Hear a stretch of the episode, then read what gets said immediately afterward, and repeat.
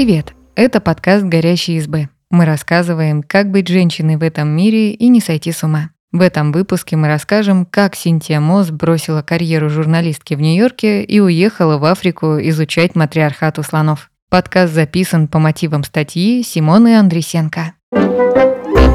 Синтия Мосс в середине 60-х жила в Нью-Йорке и работала театральным обозревателем. В 1967 году она отправилась в путешествие по Африке и решила, что хочет остаться там и изучать диких слонов. Казалось, что ее планы нереалистичны. Ее покидали коллеги и партнеры по проектам. Ей не хватало денег и опыта, чтобы проводить самостоятельные исследования. Однако Мосс не бросила дело своей жизни. И вот уже 40 лет она является одной из авторитетнейших исследовательниц и защитниц африканских слонов. Как Синтия Мосс пошла по стопам отца и стала успешной журналисткой.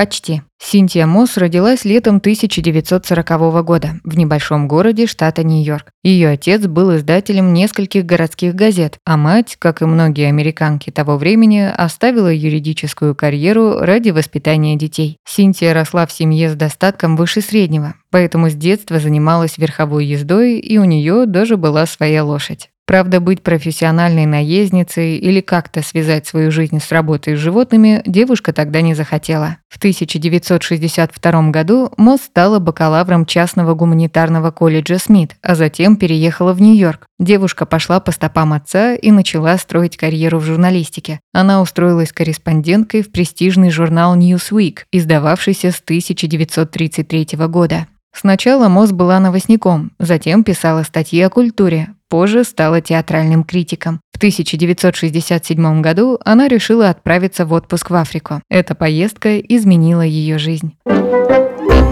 Как письма подруги побудили Мосс отправиться в Африку. В колледже у Синтии была подруга, которая после окончания учебы переехала в Африку. Синтия получала письма с рассказами о жизни на этом континенте и в конце концов решила своими глазами увидеть все, о чем читала. В 1967 году она отправилась в длительную поездку по Восточной Африке. Поездка включала посещение национального парка Лейк-Маньяра в Танзании. Там работал известный британский зоолог, исследователь и защитник слонов Иэн Дуглас Гамильтон. Долгое время ученые, которые интересовались поведением животных, изучали их методом наблюдения в неволе, в зоопарках и в лабораториях. После 50-х годов появились исследователи, которые отправлялись в долгие экспедиции в дикую природу. Так они могли наблюдать за поведением животных в их естественной среде обитания. Дуглас Гамильтон был одним из первых, кто исследовал жизнь слонов в дикой природе. Синтия Мосс познакомилась с Дугласом Гамильтоном и узнала, чем он занимается.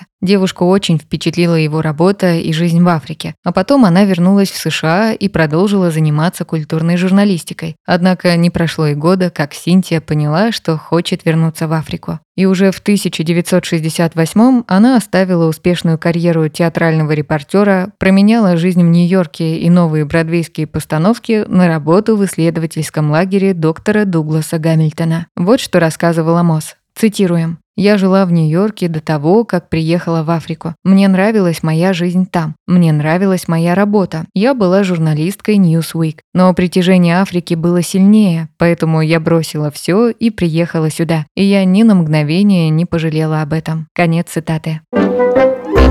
Как отъезд наставника не остановил Мосс на пути к мечте. Синтия Мосс стала изучать слонов вместе с доктором Дугласом Гамильтоном. Их совместная работа даже привела к нескольким открытиям. Например, они выяснили, что каждого слона можно идентифицировать по уникальной форме ушей и по отметинам и рисункам вен на них. Только сотрудничество исследователей было совсем недолгим. Уже осенью 1968-го Дуглас Гамильтон завершил свой проект и вернулся в Англию. Синтия же решила остаться в Африке и дальше исследовать дикую фауну. Мосс хотела продолжить изучать слонов, но для самостоятельной работы ей не хватало знаний и опыта. Еще несколько лет она работала в качестве ассистентки опытных зоологов, была помощницей ветеринара, изучала поведение слонов при кормлении в национальном парке в Кении. Пригодилась пригодились и журналистские навыки Мосс. Она стала редактором информационного бюллетеня Африканского фонда дикой природы. В начале 70-х Дэвид Вестерн, уже известный исследователь экосистем саванн, познакомился с Синтией Мосс. Вестерн с 1967 года изучал взаимодействие людей и животных и придумывал новые решения для охраны дикой природы. Вестерн предложил Мосс отправиться в Амбосели, поскольку там проживали слоны. Она согласилась и решила, что начнет там собственный исследовательский проект.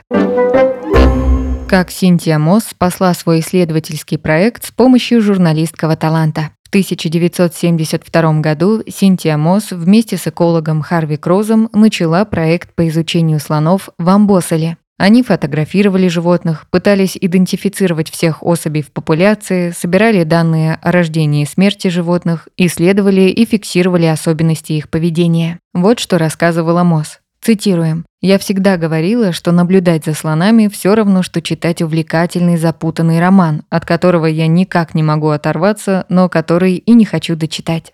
Конец цитаты. Моз беспокоилась о выживании слонов в Африке. В то время на континенте полным ходом шла торговля слоновой костью, законная и незаконная. Из слоновой кости делали дорогие предметы искусства, украшения и предметы для интерьера. Торговля серьезно сокращала численность животных, потому что слонов убивали в огромных количествах. Моз стремилась не только изучать слонов, но и оберегать их от браконьеров. Она говорила, цитируем, Нетрудно сохранять вдохновение, когда имеешь дело со слонами. Они бесконечно вдохновляющие, долгоживущие, умные, очень общительные, харизматичные, чуткие, забавные, милые и многое другое. Любой человек может вдохновиться слонами, даже не видя их в дикой природе. Конечно, бывают плохие дни, когда кажется невозможным сохранить жизнь слонов, но я ни разу не думала о том, чтобы сдаться. Конец цитаты. Денег у исследовательского проекта Мосс и Кроза было совсем немного. Из-за этого в 1974-м Кроз оставил проект и нашел новую работу. Синтия же продолжила бороться за свое дело. Ей вновь помог ее писательский талант. В 1975 году она опубликовала опубликовала свою первую книгу «Портреты в дикой природе». Мосс написала не только о слонах, но и о других млекопитающих Африки, о жирафах, зебрах, антилопах, черных носорогах, львах и гепардах. Книга, основанная на научных наблюдениях МОС, не содержала графиков, диаграмм и цифр. В своей работе МОС рассказала, как живут животные, как они ищут партнеров и воспитывают детенышей. Книга стала популярной, а МОС получила грант от Африканского фонда дикой природы. Благодаря этому она смогла сосредоточиться на изучении слонов Амбасели и не закрывать проект. Как МОС рассказала всему миру о матриархате слонов и добилась запрета на продажу слоновой кости. 40 лет спустя работа Синтии Мосс стала самым продолжительным и плодотворным проектом по изучению диких слонов. Она и ее коллеги задокументировали жизнь и смерть почти трех тысяч особей. Именно благодаря проекту МОС теперь известно, как живут слоны. Например, МОС выяснила, что семьи слонов матриархальные. Вот цитата. Мы узнали, что слоны живут в очень сложных обществах. Семейная ячейка или основная группа состоит из родственных самок и их детенышей. Это очень стабильная ячейка, и связи между самками очень сильны. Некоторые семьи имеют особые отношения с некоторыми другими семьями. Мы называем их связанными группами. А еще есть кланы, которые состоят примерно из 10 семей. В Амбасселе у нас проживает всего 57 семей. Одна из наиболее интересных вещей, которые мы узнали, заключается в том, что самцы живут совершенно другой жизнью, почти как если бы они были другим видом. Они покидают семью примерно в 14 лет, вскоре после достижения половой зрелости. Они уходят и проводят время с другими молодыми самцами, пока не подрастут еще немного. 14-летний самец в половину меньше взрослого самца, так что он просто ждет своего часа около еще почти 15 лет, а потом начинает вести сексуальную жизнь. Конец цитаты. Благодаря работе МОС и других ее коллег-экологов и зоологов в 1989 году африканского слона внесли в список исчезающих видов, а в январе 1990 года продажу слоновой кости запретили. На протяжении десятилетий МОЗ публиковала книги и научные статьи, снимала документальные фильмы о социальном устройстве семей слонов. Она участвовала в инициативах по борьбе с браконьерством вместе с местными органами власти и племенами. МОЗ стала ключевой фигурой в области изучения слонов. Сегодня бюджет ее исследовательского проекта ежегодно составляет более полумиллиона долларов. С ней работает команда исследователей, а сама она обучает молодых ученых. Почти всю свою жизнь Мосс провела в Африке рядом со слонами. При этом она сохранила хорошие отношения с друзьями из США. Например, они записывали ей на DVD-диски популярные фильмы и сериалы, чтобы Мосс была в курсе всех культурных новинок. Мосс постоянно спрашивает в интервью, не переживает ли она, что не завела семью. Часть меня сожалеет об этом, но лишь немного. Если бы мне пришлось совершить свой выбор снова, я бы поступила так же, отвечает исследовательница. При этом она поддерживает хорошие отношения со своей сестрой, которая живет в США.